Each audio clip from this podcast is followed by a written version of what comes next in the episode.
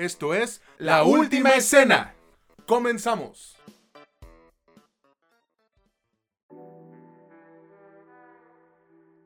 Hola, ¿qué tal amigos, amigas o como ustedes gusten identificarse? Bienvenidos una vez más a este que es su podcast favorito sobre cine y series, La Última Escena, donde ya saben, no es lo que te cuentan, sino cómo te lo cuentan. Los saludo una vez más César Granados y ya saben que del otro lado del micrófono está mi buen amigo Mitch Moreno. ¿Cómo estás hermano? Cuéntanos. Pues muy bien, eh, ya sabes, siempre estamos listos para hablar de esto que tanto nos gusta. Habría que mencionar que fallamos por una semana, de pronto hace falta tomarse un pequeño descansito. ¿Tú cómo estás, César? La verdad sí, y fue un descanso más obligatorio que otra cosa, porque pues mi internet estaba fallando, no les voy a mentir. Pero estoy bien, güey, estoy eh, feliz, satisfecho con lo que vimos en esta entrega de los Oscars. Mira, no te voy a decir que todo salió como yo esperaba, Simplemente creo que en varias de las nominaciones eh, ganaron quienes debían de ganar, no en todas obviamente, pero en general me parece un, buen triunfo. Ahora sí que ganó el cine champán, diría el Roy, ¿no crees? Pues fíjate, yo, yo solo me quejo amargamente de dos cosas, las que puse en mi Facebook. Yo esperaba el, el Oscar para Kate Blanchett y para Steven Spielberg en dirección, me parecían los merecedores. Yo creo que acá pasa lo que ha pasado un montón de veces, no es como que vaya a aplicar la queja que utilizan la mayoría que dice, no, la academia ya valió madre. La academia siempre ha hecho exactamente lo mismo porque no es un grupito pequeño, son más de 9000 votantes y en general tienen ciertas tendencias. Una de esas tendencias es pues el darle un premio a alguien porque dicen, bueno, pues es que si no se lo doy ahorita, ya después quién sabe cuándo se lo vuelva a ganar. Y esta otra persona lo más probable es que en los próximos dos años tenga otras dos nominaciones, así que mejor se lo damos acá. Y pues efectivamente yo creo que eso pasó. Tampoco es como que no lo merezcan, tampoco es como que la película, más bien la actriz y la película o el director que lo recibió, en este caso dos directores, no es como que sean malos, ¿no? Hicieron un trabajo extraordinario también. Pero es el único desbalance que encontré yo en la noche. Fuera de eso, me pareció que inclusive mejoraron en, en cuanto a su producción. Pero este no es un programa en el que vayamos a hablar propiamente de los Oscars. Vamos a hablar de tres películas y una serie. Les cuento rápidamente porque si no me voy a extender un chingo. Vamos a hablar de tres películas que están, bueno, no, más bien una película ya está en, en, Prime Video, que es Triangle of Sadness. Dos películas que están actualmente en cines. Una es 65, que es con Adam Driver, y la otra es Creed, la tercera entrega de Creed con Michael B. Jordan. Además, vamos a hablar ya de la primera temporada que cerró Antier de The Last of Us, esta serie de HBO adaptada del videojuego del mismo nombre. Lo que me parece que hace un episodio bastante redondo, interesante ahora sí utilizando el cliché que siempre usamos, porque no creo que haya propiamente un producto malo. ¿Tú cómo ves, César? Estoy casi de acuerdo al 100% contigo. Hay obviamente las diferencias, los eh, que son mucho, mucho más notables que los menos, pero pues en general es un producto, como tú dijiste, redondo, completo y que esperamos que les guste. Ahora sí que venimos renovados después de un descanso forzoso. Antes de pasar a, ya a lo que nos concierne, les recuerdo a todos que estamos en Spotify, Amazon Music, Apple Podcast y Anchor, que en Facebook, Instagram y TikTok nos encuentran como La Última Escena Podcast y en esta red social, tanto a Mitch como a mí, nos pueden buscar como Mitch Moreno LUE y el César LUE.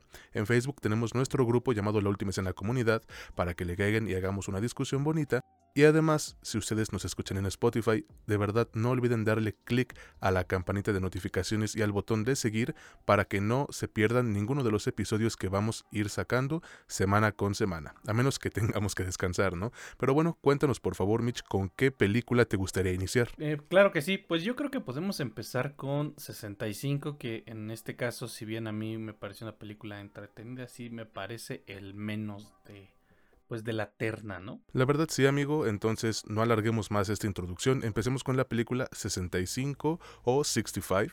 Este es un trabajo que llegó a cines hace un par de días y que la neta podría entrar sin pedos en nuestra categoría de fin de semana. No aporta ni quita nada, y sinceramente dudo que buscar obtener alguna otra cosa más que tus 85 pesos del boleto, que ay güey, ya subieron de precio, no me había dado cuenta.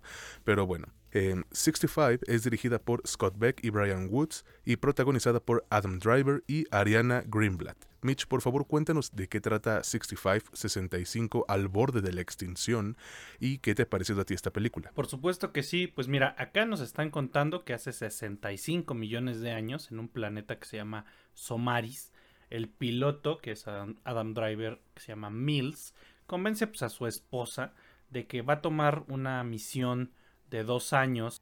Bueno, es una expedición hacia el espacio exterior para que le puedan pagar lo suficiente para cubrir el tratamiento de su hija, que pues al parecer tiene una enfermedad bastante seria. En el camino de su expedición sufre un accidente con un cinturón de asteroides, cae en un planeta desconocido, solo para encontrarse de pronto con que está completamente solo, es el único sobreviviente, al principio eso parece, es el único sobreviviente en este planeta extraño, de muy rápidamente se da cuenta que está rodeado por un montón de criaturas pues para él desconocidas, nosotros las conocemos, la mayoría son dinosaurios. Y pues básicamente su misión después de que se da cuenta que hay otra sobreviviente que es una niña, su misión va a ser tratar de escapar de ese planeta que se ve bastante hostil y que por lo que nos dan a entender muy pronto y creo que hay algunas como eh, sugerencias dentro del trailer, este planeta al que cae, pues simple y sencillamente es la Tierra. Así que dando esta premisa que no suena propiamente mal, de hecho suena bastante interesante, nos presentan esta película que es entre suspenso, eh, acción, ciencia ficción, que está producida, bueno, tiene ahí un poquito el toque de Sam Raimi en algunas cosas que sí se alcanzan a sentir, pero que solo nos alcanza a entregar una película, como ya bien dijiste, palomera, dominguera de, no sé, de ruido de fondo, de cuando estás cocinándote algo y la pones en la tele solo por tener ruido, solo por sentirte acompañado. Pero que a mí me ha gustado. Yo la fui a ver al cine hace, no, no, recuerdo si tres o cuatro días. Eh, estaba la sala bastante llena porque pues yo creo que era de lo poco que quedaba. La fui a ver ya, ya nochecita. Y la verdad es que yo, yo sí sentí como que la película ambicionaba mucho y tal vez ya, sea en la parte de la edición o en la escritura original, no sabría decirte, pero se quedó a la mitad. Yo creo que tenía una premisa interesante, empieza bien, arranca, digamos, de manera decente, te presentas tu problemática original de modo muy rápido, dinámico, se entiende todo bien, todo va como sobre ruedas y en algún punto, en el segundo acto, en la mitad de la película, como que te empieza mucho a valer madre y se empieza a sentir predecible. Hay algunas partes del final que yo eh, desde el segundo acto, desde que me las empezaron a presentar, dije, ah, ya sé, mira, va a seguir así, va a ser esta cosa, esto que te acaban de presentar seguramente se lo va a volver a encontrar al final, esto otro también, estos pequeños detalles que están mostrándome ahorita van a servir para resolverme el clímax y pues al final va a pasar tal cosa y ya. Y exactamente así pasó. Es una película que justamente en lo predecible está un poco lo que le resta a lo interesante que podría estar la historia. Sin embargo, a mí personalmente, pues sí, digamos, me ha gustado, le he disfrutado lo suficiente. Ahorita le sigo con un poquito más, pero primero le pregunto a César qué te pareció. Pues a mí me gustó, güey, pero digamos que a secas. Creo que los trailers, los avances de esta película me hicieron ver que pintaba para algo mucho más cabrón pero ya que terminas de verla te quedas como esperando más, justo como mencionabas, ¿no? Al menos así me ocurrió a mí.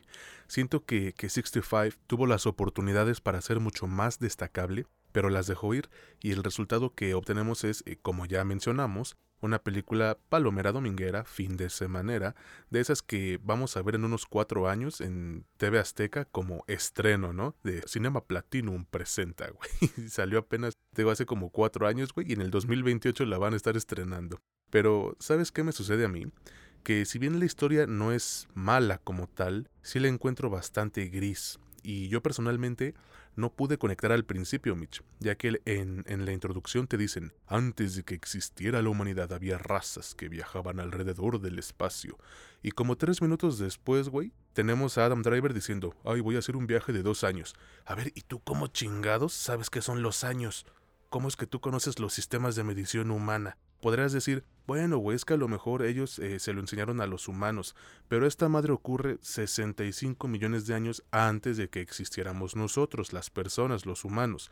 Ah, no se pudieron decir, oh, me iré durante dos ciclos solares, o yo que sé, una pendejada así, güey. Ellos son los guionistas, ¿no? Ellos deberían hacer esa chamba. Eso hizo que a mí me costara trabajo engancharme con lo que nos contaban al principio en, en pantalla, güey.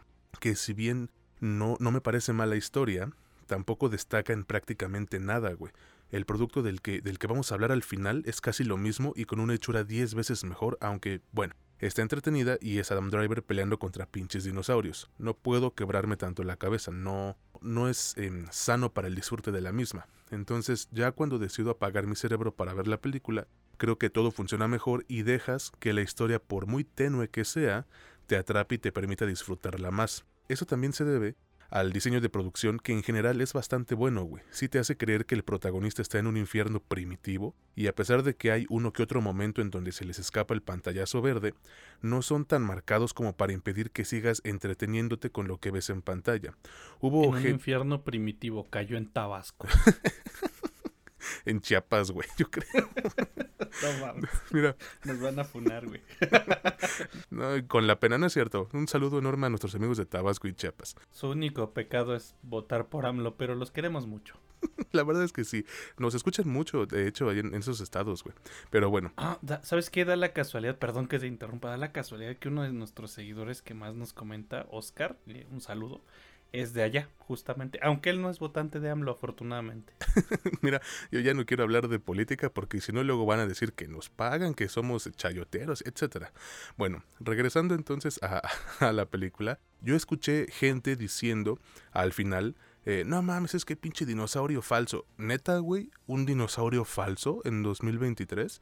Mitch, Aguántame, déjale hablar a los de African Safari para que nos presten un Velociraptor de verdad, güey. A ver, ahorita para que rehagan la película. No mames, cabrón. Y justo es en, en las escenas con dinosaurios, son estas las que, las que más se disfrutan, güey. Porque dejan de lado la parte cursi que quieren meter con Adam Driver y la morrita esta que está cuidando. No es que tengan mala química, pero si tú la quitas y dejas que sea solo ese güey tratando de escapar, la película funciona igual. Le agrega un toque de drama que quizás no ocupaba, que, que lo hubiésemos tenido de alguna u otra forma con lo de su hija. Pero tampoco es desastroso. Además, el hecho de que no se puedan comunicar bien porque la morra no habla el idioma, tampoco le ayuda. Aún así, yo creo que el pedo principal es que por más que te entretenga 65, a la película le falta energía, güey. Yo personalmente no dejo de pensar, chingada madre, esto pudo ser mejor. Tanto con las escenas contra dinosaurios o los momentos entre la morrita y el protagonista, o incluso los jump scares al estilo como dijiste de Sam Raimi, que es productor. Todo en general se siente como a medio gas, incluso el clímax, güey lo cual me sorprende viniendo de las mentes que escribieron la película de un lugar en silencio. No es ni lo suficientemente buena ni lo suficientemente mala, es un producto mediano y creo que eso es lo peor que le pudo ocurrir. Me hubiera gustado que esta película explotara más sus recursos porque como ya dije, Ahí están las bases para romperla, güey, para hacer un gran trabajo, pero no destaca, como te menciono, en nada. Y esto es lo que nos da como resultado una de esas películas que acaban como ruido de fondo que ya mencionaste, cuando estás planchando tu ropa o arreglando tus cosas para irte a trabajar un domingo en la tarde, y justamente la tienes solo para distraerte un rato.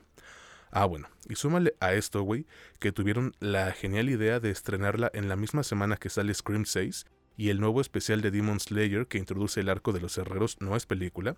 Entonces, al parecer, no le irá muy bien en taquilla, güey, o si no, ahorita tú me corriges. Con esto concluyo. Cualquiera puede ir a verla, sí. Aquí no hay ningún tipo de restricción narrativa que impida al público en general disfrutarla. Y si en tu agenda tú tienes una hora con 33 minutos de sobra, pues puede que sea la opción para ocupar dicho tiempo. ¿O tú qué piensas? Sí, justamente eso estaba pensando cuando, cuando le estaba viendo. Eh, de pronto ahí había algunas familias que llevaban a sus, a sus hijos y se notaba que los niños estaban eh, bastante entretenidos. Para mí, como lo he mencionado en otras ocasiones, es una gran medida de qué tan entretenida, palomera, divertida puede ser una película. Si logras mantener niños de 7, 8, tal vez 10 años eh, suficientemente atentos en la pantalla y que no se pongan a hacer otras cosas porque pues habla de qué tan qué tan bien está esta, esta parte de la película. No vamos a hablar de lo demás no de las cosas más exquisitas de la cuestión técnica de si está bien escrita y la chingada no. O sea en cuestión de entretenerte cumple. Aquí voy a hacer otro paréntesis porque de pronto decían, no, pues es que eso de que nos lo pusieron en la página, eso de que está entretenida, ¿qué? O sea, pues es una película, te tiene que entretener. Y pues se me hizo un comentario bien pendejo a mí personalmente porque yo pensaría que uno no tendría que explicar algo así. Si a, si a ti te entretienen, si para ti entretenerte es meramente el sentido de la palabra, es decir, que te va a quitar tiempo, te va a restar un momento de tu vida mientras e, estás desde las, no sé, 6 de la tarde a las 8 de la noche y ya, y no te importa si, si en ese tiempo no hiciste nada, te dormiste, eh, lo que sea, si eso es entretenerte, bueno, en el estricto sentido literal, pues sí, sí entretienen todas las películas. Pero creo que todo mundo sabemos que cuando decimos entretener es que esa hora 33, como el caso de 65, pues no te estuviste quedando dormido, no te quisiste salir de la sala, no, no, no, buscaste el modo de sacar tu celular, aunque sea para ver tus notificaciones. Si no hiciste alguna de esas cosas y si te mantuviste atento, al final dijiste, bueno, pues o sea, no es la gran cosa, pero pues está mirable. Eh, para nosotros eso es que cumple la parte de ser entretenida. A eso nos referimos, ¿no? No es que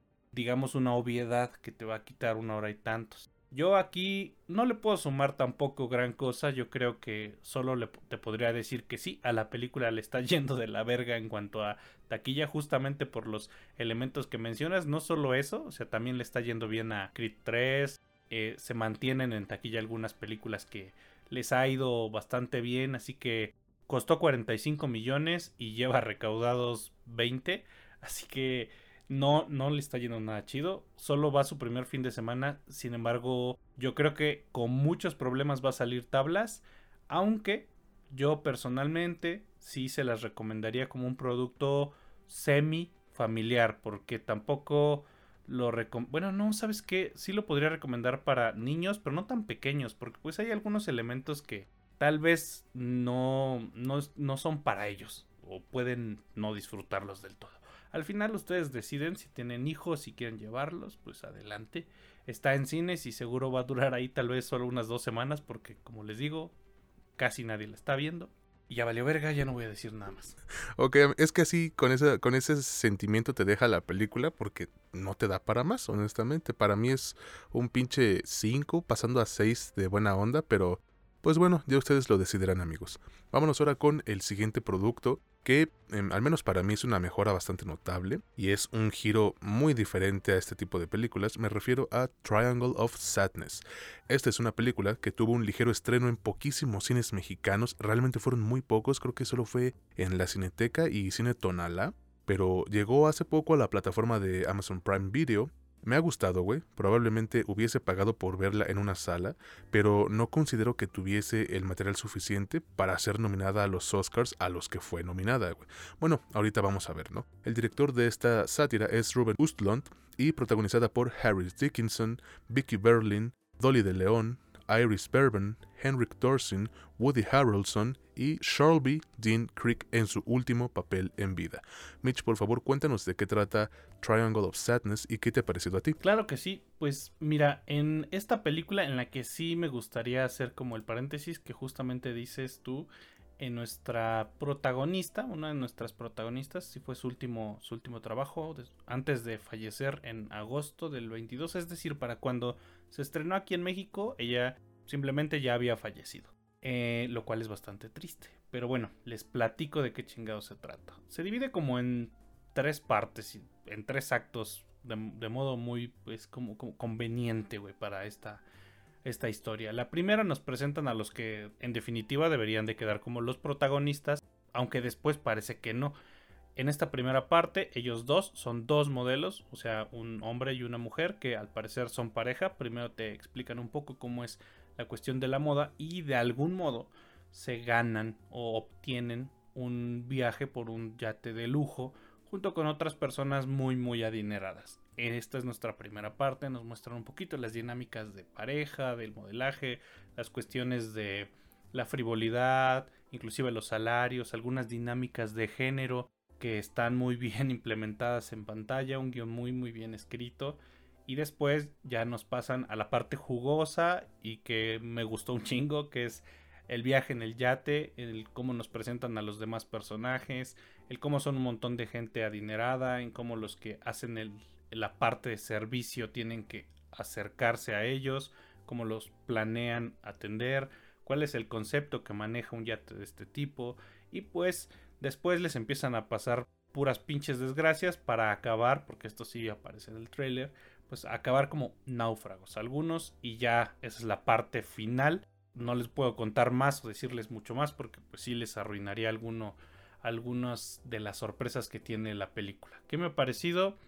Pues yo creo que tengo varias opiniones. En primera, me parece que la nominación a mejor guion original, sin duda alguna sí se la merece. Es un guion muy, muy bien escrito. Tiene, pues, digamos, de todas las cosas que yo he hablado en otras ocasiones sobre otras películas, tiene todos estos elementos que para mí, en mi gusto, deben de estar en una película o en un guion original o en una historia, o no es que deban de estar, pero que se agradece mucho cuando están. Están bien escritos, tienen un, un buen diálogo, manejan suficientemente bien el desarrollo de los personajes, la dinámica entre los mismos, te presentan unas situaciones, en el caso de esta, que es una pues comedia oscura o como un poco de humor negro, de una dark comedy, eh, te presentan unos gags pues chidos, están divertidos, están entretenidos, hay unas partes en las que de plano me cagué de risa como literalmente pasa en... Bueno, no literal, sí, literalmente pasa en alguna parte de la película por lo que yo sí le he disfrutado bastante, güey. También he disfrutado mucho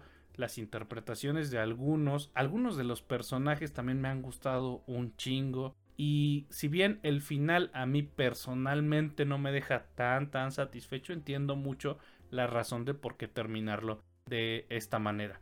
Ahorita le seguimos con un poquito más de detalles. Primero te pregunto a ti, César, ¿qué te pareció? Mm, mira, me gustó, güey. Creo que es una película divertida, aunque el humor que maneja no está dirigido para un público general. Siento que es más de nicho. Aunque con todo y eso cuenta con varios detalles y aspectos que la hacen muy interesante de ver. No sabría decirte, güey, si fue lo suficientemente buena para estar nominada a mejor película en esta entrega de los Oscars, pero bueno, yo no estoy en la academia, entonces por algo será que la pusieron. Me parece que la historia tiene un, sazón único, de esos que realmente no vas a encontrar en cualquier película de dark comedy. Y es que esta personalmente tiene algo que muchos de nosotros eh, generalmente aplaudimos, ¿no? Que es hacerle burla o agarrar de comidilla a la clase alta, las élites. Y obviamente guardando proporciones, la película refleja y replica varias de las actitudes que esta gente privilegiada tiene con respecto a la clase trabajadora tal como hacer que todos los empleados del crucero se pongan a nadar en las albercas o en el mar aun cuando están chambeando y tienen que preparar la comida o estar al pendiente de que no se vaya a descomponer el bote o yate. No, güey, a mí me vale verga, quiero que vayas a divertirte. Y el hecho de que a media película el vato, este Ruben Wustlund, cambie jerarquías no le hace nada de daño a la película, güey. Por el contrario, te muestra lo alejados que estos millonarios e influencers se encuentran de la vida real. Ni con todo el dinero del mundo son capaces de prender una fogata, güey, o de armar una tienda improvisada para dormir. Y mira, aquí en México tampoco estamos tan lejos, ¿eh? Yo conozco muchas de estas personas que sí, mucho dinero y lo que sea, pero cabrón, sin sus trabajadores no saben prepararse una pinche quesadilla en la estufa, güey de verdad. Ah, ¿Qué te puedo decir, no? Yo creo que el director, este, como dije, Ruben Ustlund, es un tanto consciente de cómo ambas clases sociales vemos y vivimos una cotidianidad muy diferente una de la otra, y siento que pudo haber sido mejor si la película se hubiese encaminado más por este cambio de, de quién está al mando ahora, en lugar de enfocarse tanto en hacernos ver lo ajenos que son los miembros de la élite al mundo real. Sin embargo, Triangle of Sadness eh, se disfruta gracias a las buenas actuaciones de todo el elenco y creo que todos los principales, entre comillas, aportan su granito de arena para que esta película te saque varias, varias risas, honestamente. Me parece que la actuación de Woody Harrelson es genial a pesar de que aparece solo un par de minutos y la pondría solamente por debajo de lo que hizo esta Charlotte Dean Creek.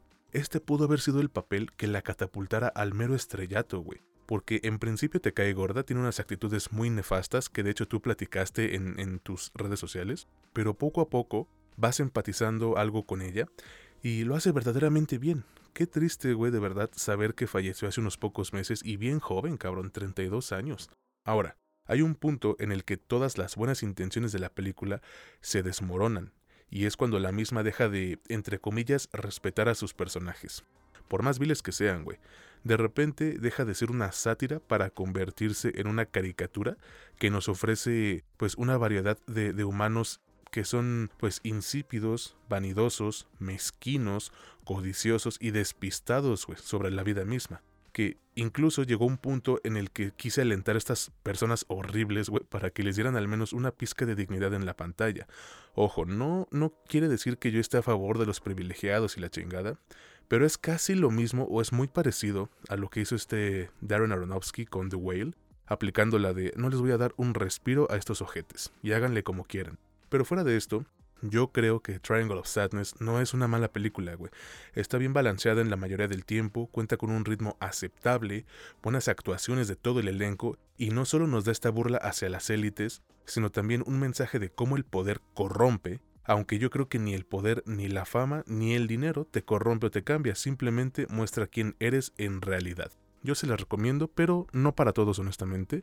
Creo que Triangle of Sadness carece de los aspectos brillantes que tuvo la película anterior de Ruben Östlund, pero este golpe de humor negro a los que son obscenamente ricos tiene sus propias ventajas, güey, nos da unas recompensas chidas, además de contar con una escena de humor impresionante llena de cagada y, vómito, literalmente. ¿O tú qué piensas, güey? Dime. Pues mira, eh, la verdad es que aquí tengo que explicar, tengo que explicar algo que yo he pensado, más bien he reflexionado acerca de este tipo de productos. Primero voy a decir que para mí Triangle of Sadness es como debió de ser o como debió de haber sido recibido un producto de este tipo si así hubiese sido White Lotus, que es una serie de la que ya hablamos y que fue súper premiada dicho esto, tengo que explicar esto que yo he reflexionado. A mí me parece que estas, estos productos en los que de pronto un güey privilegiado, porque no es otra cosa que eso, es como lo que hablamos con, con Bardo, ¿no? O sea, el güey súper privilegiado de pronto se empieza a cuestionar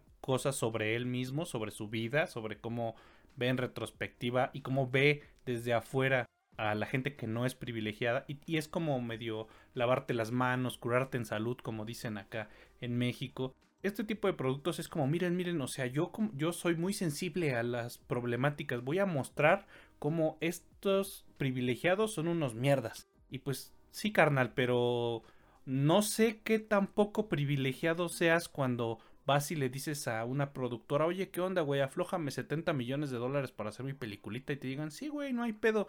No creo, no creo que Juan el de los camotes que ahorita nos callamos porque estaba pasando, vaya ese güey con eh, A24 o con Brown Studios o con Legendary Films y diga, oigan, quiero hacer una película y le suelten ni 100 pesos, güey. A lo mejor le dan por ahí unos 20 baros para que se vaya, pero no le van a dar dinero. Y le hablan al de seguridad, güey. Ajá, y le hablan al de seguridad, exactamente. Entonces, este tipo de productos, si bien está bien mostrar estas problemáticas y decir, no, sí, la gente de la élite son unos mierdas y la chingada, pues ustedes también son la élite, o sea, no, no mames. Pero si lo van a presentar, yo creo que la manera inteligente, a esto es a lo que iba, es así.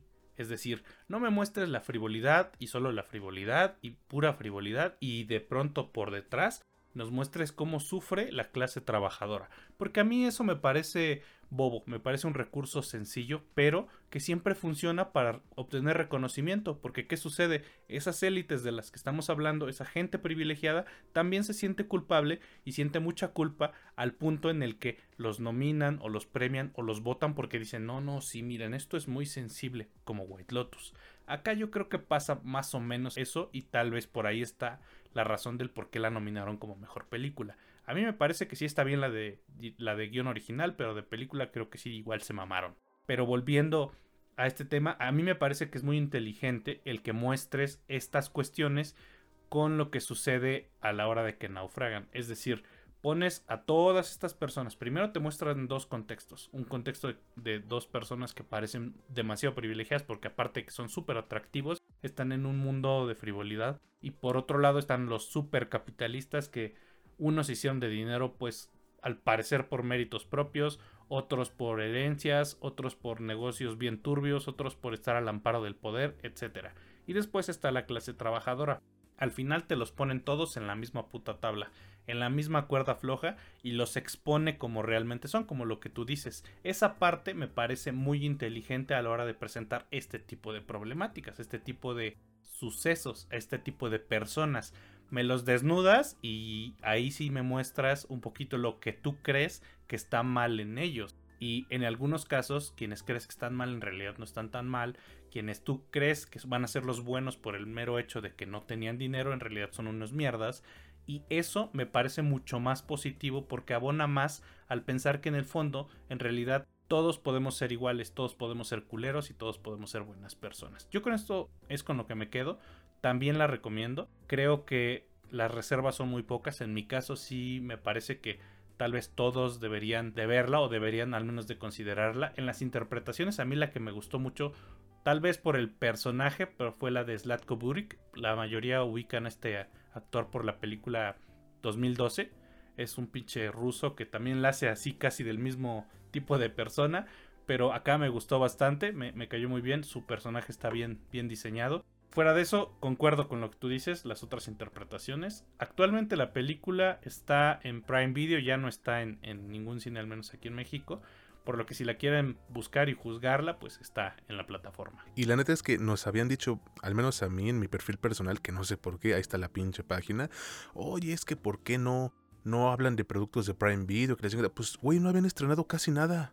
Y en general, pues solo es The Voice, ¿no? Lo único que, que pues genera ruido de esta plataforma que tiene buenos productos y bueno, ya estaremos reseñando próximamente más cosillas que vayan sacando ahí. Pero como dijo Mitch, Triangle of Sadness está en Amazon Prime Video. Esperamos que le puedan dar una checada o no. Ya ustedes lo decidirán.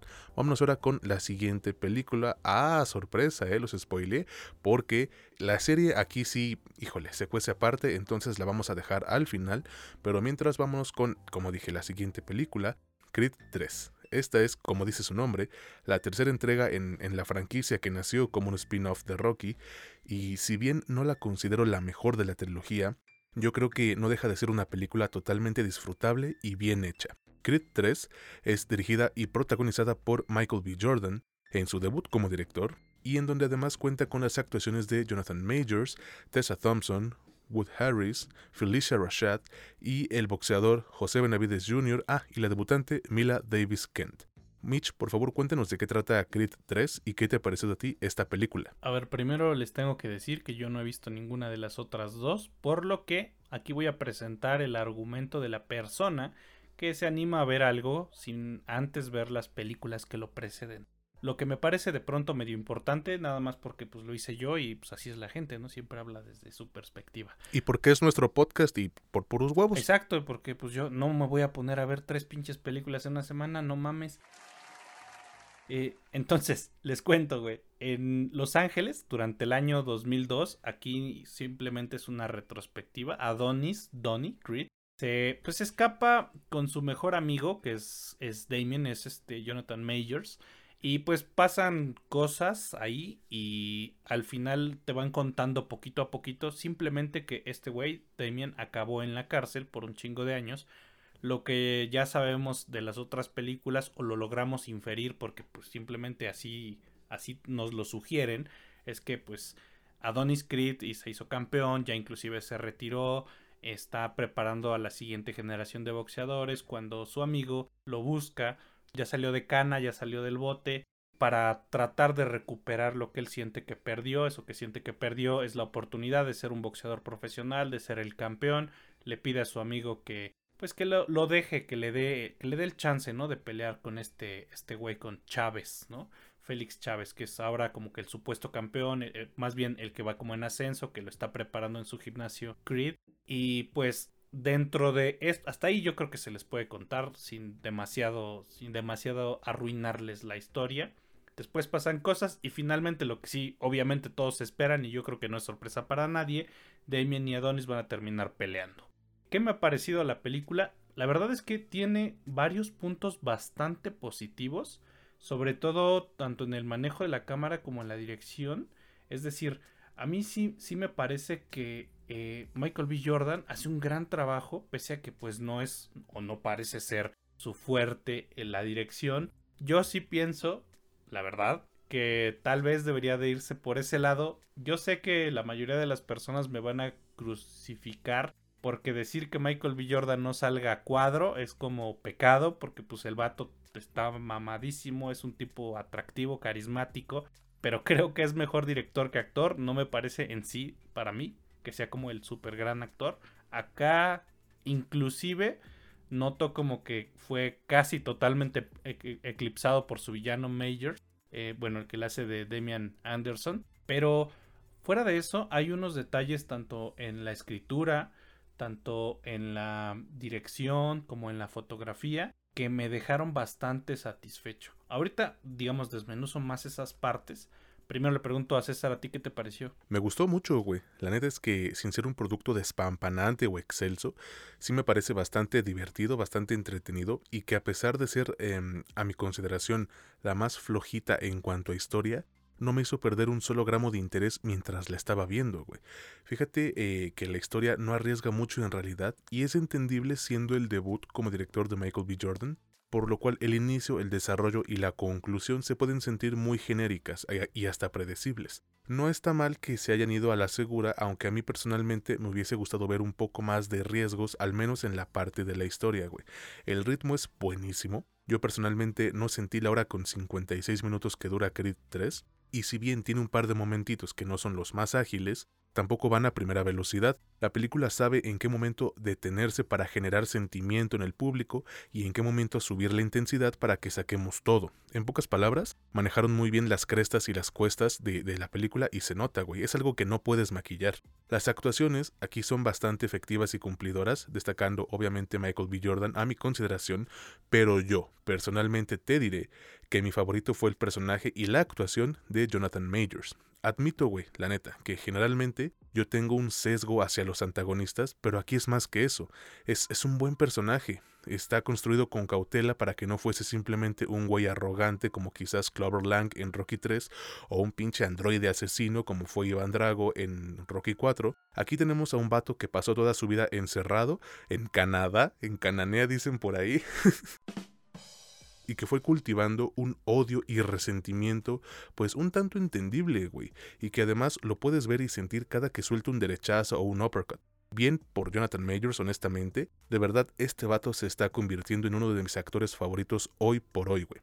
También creo que el apartado musical es bastante bueno, tanto el score original para la película como las canciones aparte, ambos lados le aportan lo suyo a la película, y a mí, güey, César Granados, me complace escuchar artistas como J. Cole, Nipsey Hussle, G.I.D., Big Sean, Westside Boogie, etc. Y la rola de los créditos finales para mí es otro pedo, cabrón. En serio, les dejo de tarea que la busquen. Ahora, sin duda, lo mejor que tiene Creed 3 son las escenas de peleas que están completamente cargadas de emoción, adrenalina, testosterona, etcétera, etcétera. No te miento, Mitch, aquí desde la primera pelea con el antagonista yo ya estaba bien emocionado y casi me pongo a gritar en el cine, ¡Duro! ¡Mátalo, cabrón! Es, es, es la pura verdad, güey. Están muy bien hechas y se nota el cuidado en la coreografía y estoy seguro de que hubo un par de vergazos que sí fueron verdaderos en aras del realismo. Y estas peleas se sienten diferentes, güey. Michael B. Jordan se ha proclamado fan del anime y dijo haberse inspirado en varios de sus favoritos para los enfrentamientos. ¿Y sabes qué, güey? Sí, es verdad. Puedes ver la inspiración en varios animes de pelea como Dragon Ball Z, Naruto, Hajime no Ippo, etcétera, etcétera. Hay muchos guiños, güey, muchas escenas que te recuerdan a los madrazos que se dieron Goku y Vegeta y Freezer y Naruto con Sasuke etcétera. Ahora, lo que voy a decir a continuación no es queja, solo es algo que, que mi lado otaku no puede callarse, güey. Iniciando la película, vemos que todo se sitúa en el 2002 y el Adonis Creed tiene un póster de Naruto Shippuden en su cuarto. Bueno, Naruto Shippuden inició hasta el 2007, güey. Pudo agregar en su lugar un póster de Naruto chiquito, pero ya, eso es todo. Una disculpa, sé que me escuché súper teto, lo admito. Pero bueno, con esto concluyo. creo que Creed 3 es una película entretenida, que por momentos se beneficia de salir de la sombra que tenía al ser un spin-off de Rocky, y aunque a veces sí sientes que le hace falta la presencia de este cabrón, sigue siendo divertida de ver, acaban los créditos, güey, y te dan ganas de ir a romperle su madre al próximo cabrón que se te cruce enfrente, y además, el universo de Rocky y Creed va a seguir expandiéndose por lo que ya anunciaron series eh, y otras películas en Prime Video, pero si esta película concluye con la saga principal, la de Adonis Creed, yo me doy por bien servido. ¿O tú qué opinas, Mitch? Pues fíjate, yo también pienso que, esto cerraría una trilogía de la cual solo he visto una pinche película, pero eh, está muy, ¿cómo decirlo, güey? Esta película me parece redonda, es decir, yo hablé al principio sobre la dirección que hace Michael B. Jordan y me sostengo en esto. Me parece que tiene sus bondades, dado que como ya bien mencionaste, es su debut y no se siente flaco, güey, o sea, no se siente no se le sienten demasiadas carencias como para que sientas que es alguien que no lo ha hecho o, que no tiene mucho colmillo.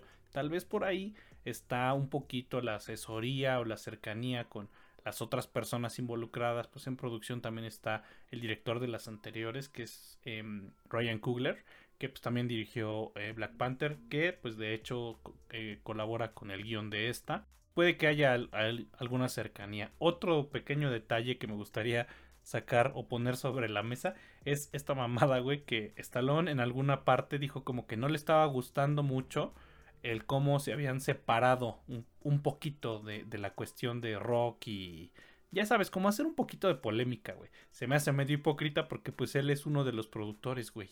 Es como voy a hablar de esto para que se haga mame y para que la gente voltee a ver el producto, pero en realidad tengo mi dinero puesto ahí. Si no estuviera yo eh, involucrado, pues no meto dinero, ¿no? O sea, bueno, yo lo pongo o yo lo veo así. Otro último detalle, tampoco, bueno, ya dijiste la mayoría de las cosas que, que son como positivas, que, que, te gustaron. Igual yo, yo ya dije como que en, en términos generales qué chingados me gustó. Yo cerraría nada más con, tal vez no lo notaste o tal vez algunos no lo notaron o seguramente sí, quién sabe. Igual y son el mismo tipo de personas que yo creo que la película de pronto, en algún punto, sobre todo hacia el final, tiene un Naruto moment rompemadres, güey. Una, una cosa como que uno le dice al otro, yo también era como tú, güey. Y mágicamente cambian las personas, güey. Ese detalle se me hizo súper cagado y sí, sí me dio a entender mucho entre eso y otras cosas.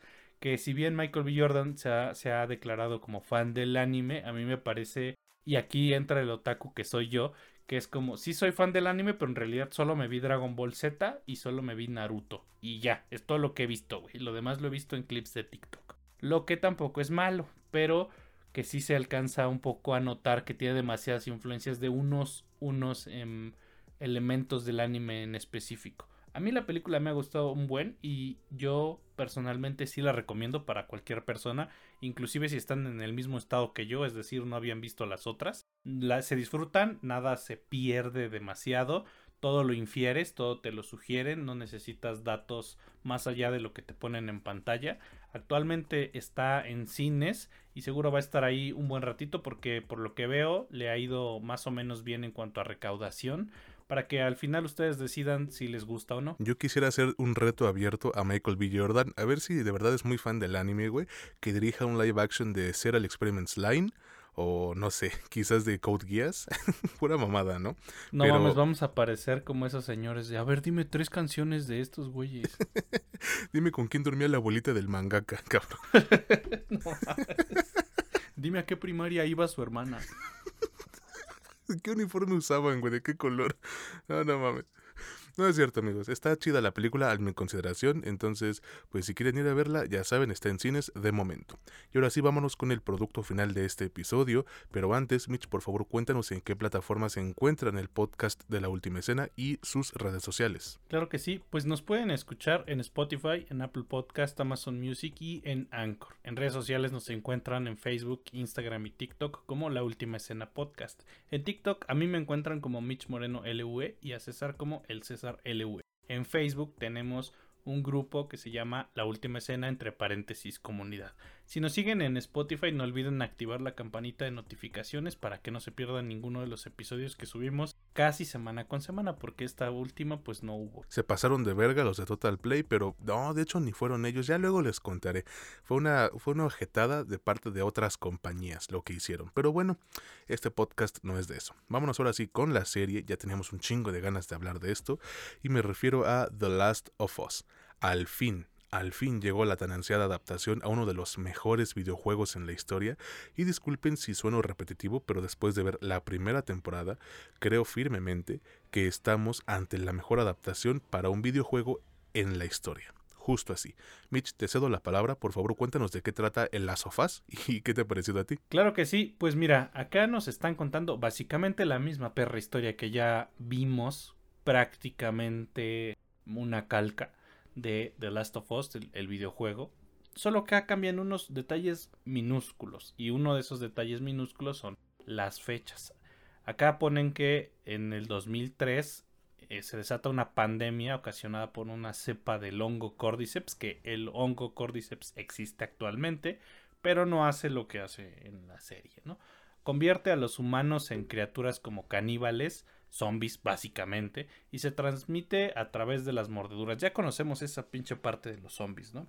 En medio de este pinche desmadre, nuestro, uno de nuestros protagonistas, Joel, trata de huir con su hija Sara y su hermano en esta huida simplemente pues pasan cosas finalmente su hija Sara pues muere o sea la matan y después de un chingo de años este güey pues ya está que se lo lleva a la chingada pero ahí sigue viviendo sobreviviendo en un mundo post apocalíptico y se vuelve una especie de mercenario que hace como mandados por cosas, ya no se, ya no se puede decir que por dinero, porque en ese momento el dinero ya no sirve, ya no sirve para nada, pero pues hace mandados, mandados difíciles que no cualquiera podría hacer. Y entre esos mandados, por algunas coincidencias, le encargan mover de un, del punto A al punto B a una niña, que es nuestra otra protagonista, que es Ellie, que después de un rato no muy largo, tú te das cuenta que la tienen que mover, o la quieren mover, porque una organización que se llama las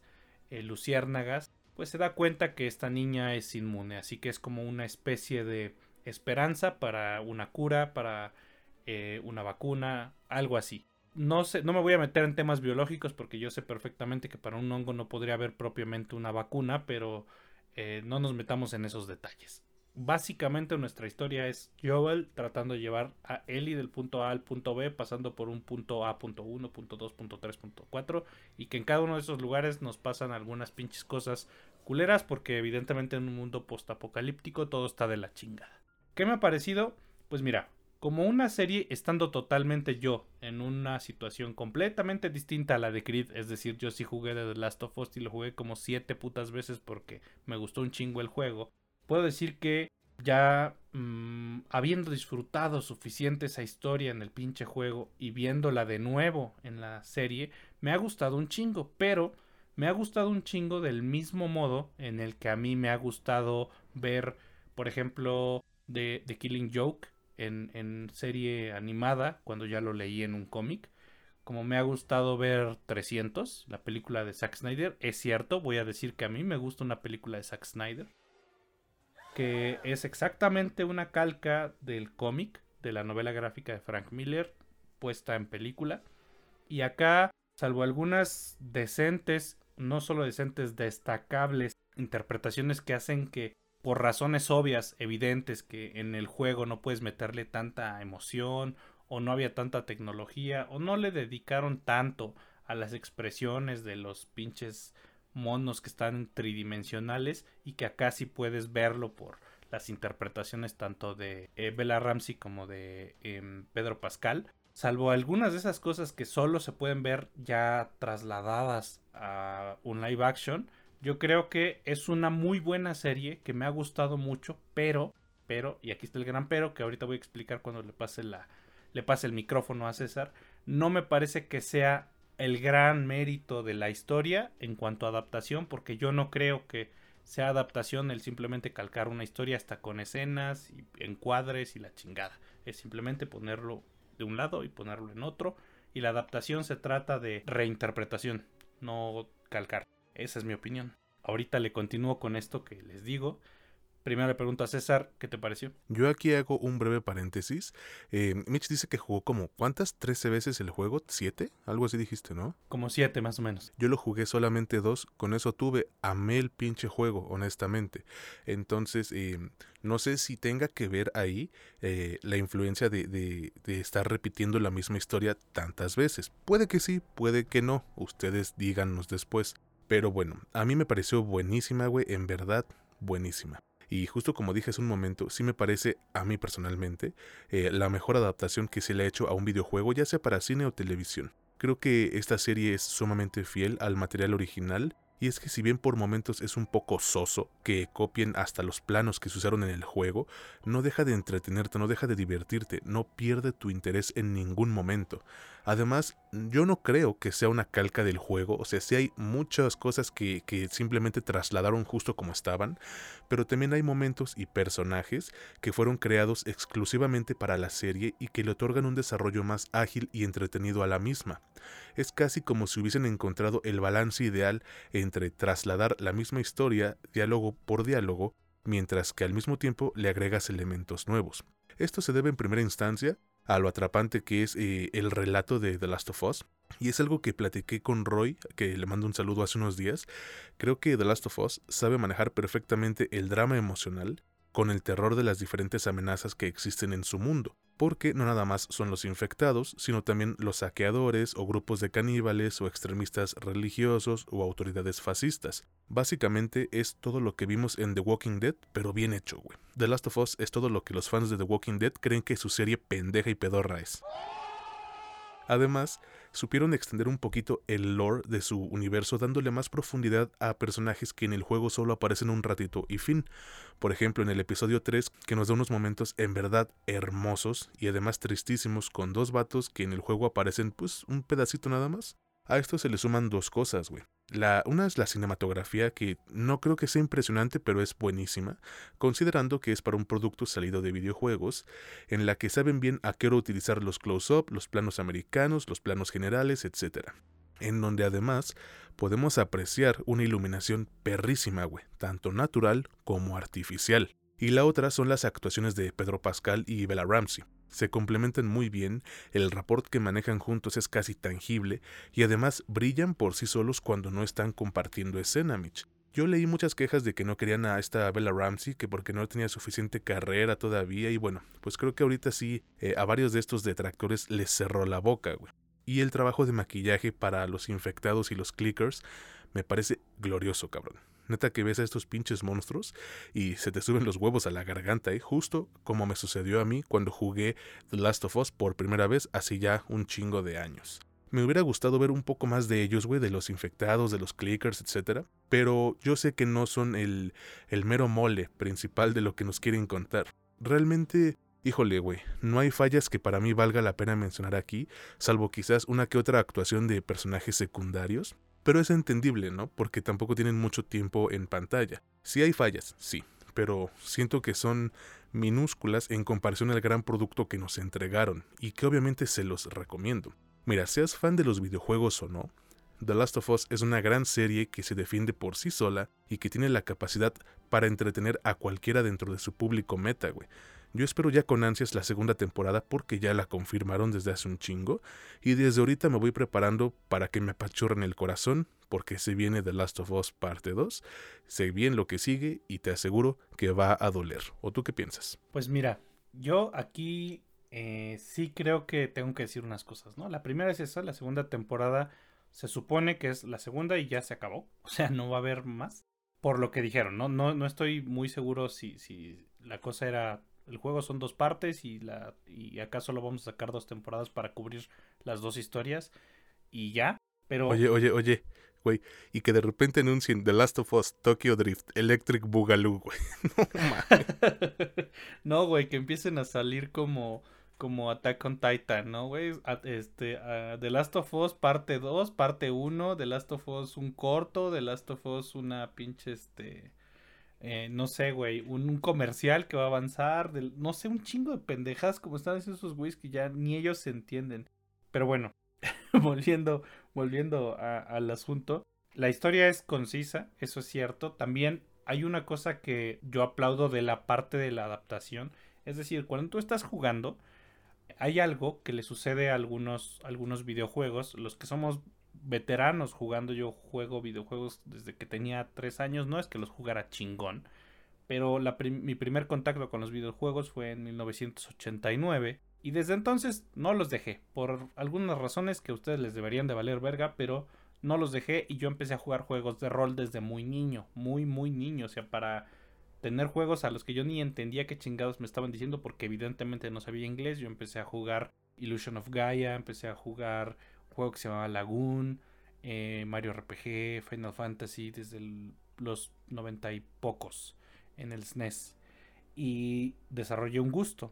Con el tiempo, los juegos se empezaron a volver un poco más dinámicos y empezamos a ver juegos en 3D y que te presentaban otro tipo de, valga la redundancia, dinámicas, lo que hacía que te desarrollaras más en, este tipo de juegos que tenían más historia y menos madrazos, ¿no? Ya empezó a haber como que caminos distintos. Pero de un tiempo para acá, te estoy hablando de unos 15, tal vez 18 años para acá, muchos juegos empezaron a abusar demasiado de contarte una historia y sucedió lo que muchos gamers le llaman cinematitis. Esto no quiere decir que sea un mal juego o que no se disfrute, pero son juegos que abusan, y esa es su parte ligeramente negativa en algunos casos si no te gusta, de presentarte historia. Juegas dos minutos y te presentan 7, 8 de historia. Y no haces ni madres. Más que de pronto que te pongan a apretar un botoncito y ya. The Last of Us es uno de esos. No, no tengo ningún empacho en decir que The Last of Us es uno de los juegos que tienen cinematitis. Me gustó un chingo y lo disfruté un chingo, pero hay que aceptarlo. Es un juego de esos que tienen un chingo de escenas. Por lo que para adaptar, y eso es a lo que yo iba, para adaptar eso, para adaptar la parte de que te están contando algo, la mayoría de las personas se confunde y cree que el juego es solo lo que hacías cuando estabas jugando, cuando estabas controlando a los personajes. Y cuando estás en The Last of Us controlando a los personajes, básicamente lo único que haces es balasear gente, a la chingada, eso es lo único que haces. Entonces, la queja de muchos era, güey, yo no veo mucha acción, yo no veo muchos zombies, yo no veo mucho de esto. Pues sí, güey, pero es que tenías que adaptarlo porque si vieron el capítulo final y ahí es donde está esta referencia, si la, si la serie se hubiese dedicado a solo Joel tirando balazos a lo verga, hubiese sido otro pedo para mí aburrido. Te tendría que haber em, metido otra dinámica de, de, presentación para que soportaras el ver solo gente balaseándose todo el perro tiempo como si estuvieras viendo Rambo, güey. Lo que hicieron está muy bien en ese sentido. En ese sentido, adaptar y sacar la esencia de algunas de las cosas del juego al mismo tiempo que te están presentando exactamente la misma historia es un buen acierto de adaptación. Por lo demás, y aquí es con lo que yo concluyo y con lo que quisiera clarificar, no me parece una mala serie para nada, me parece una serie impresionantemente bien hecha en todos los aspectos que tú ya mencionaste, es decir, está bien escrita, está bien dirigida, interpretada, tiene buena cinematografía, inclusive el sonido, es decir, la banda sonora, la hace la misma pinche persona y en muchos casos son los mismos tracks que se utilizaron en el juego que es este, este tipo, se me, se me pinche se olvida cómo se llama, Gustavo Santaolalla. Todo eso está presentado muy, muy bien. El único aspecto que yo voy a pues medianamente quejarme es justamente la parte de la parte adaptativa del material original que ya hemos hablado en algunos lados y yo he hablado por mi por mi cuenta al respecto y siempre utilizo de ejemplo el anime que para mí es uno de los peores ejemplos a la hora de adaptar las cosas porque el anime está acostumbrado a calcar lo que está en el manga y si no está bien calcado la gente piensa que es una mala adaptación lo que yo creo que es una pendejada y que voy a defender hasta el cansancio porque, como ya les dije, para mí la adaptación es reinterpretación en un medio distinto, con capacidades distintas y no copiar. Por lo demás, es una serie que se las recomiendo a todos, que yo creo que nadie debería dejar de verla, sobre todo en este momento en el que pues tampoco hay como que un chingamadral de productos en series. Actualmente, y ustedes van a ser quienes decidan si, si está buena o si no, si está bien adaptada o no está en HBO y seguramente ahí va a estar por siempre. Y crucemos los dedos, güey, para que sí de plano regrese nuestro querido Pedrito Pascal en la segunda temporada. Digo, quienes hemos visto lo del segundo juego sabemos que es algo eh, bastante emotivo, entonces no voy a spoilear ya nada más, simplemente vayan a ver The Last of Us, está en HBO Max como dijo Mitch, no creo que se arrepientan. Y con esto ya terminamos el episodio de esta semana de su podcast favorito sobre cine y series, La Última Escena.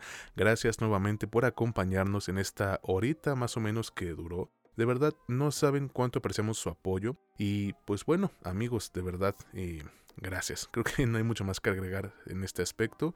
También gracias a nuestros colaboradores. que van y cubren las funciones de prensa a las que nos invitan, que llegamos a un punto en el que nos invitan a tantas que no podemos darnos tanto abasto. Entonces, gracias Monse, gracias Jerry, gracias David, gracias Yareli, gracias Ro, gracias a todos, de verdad.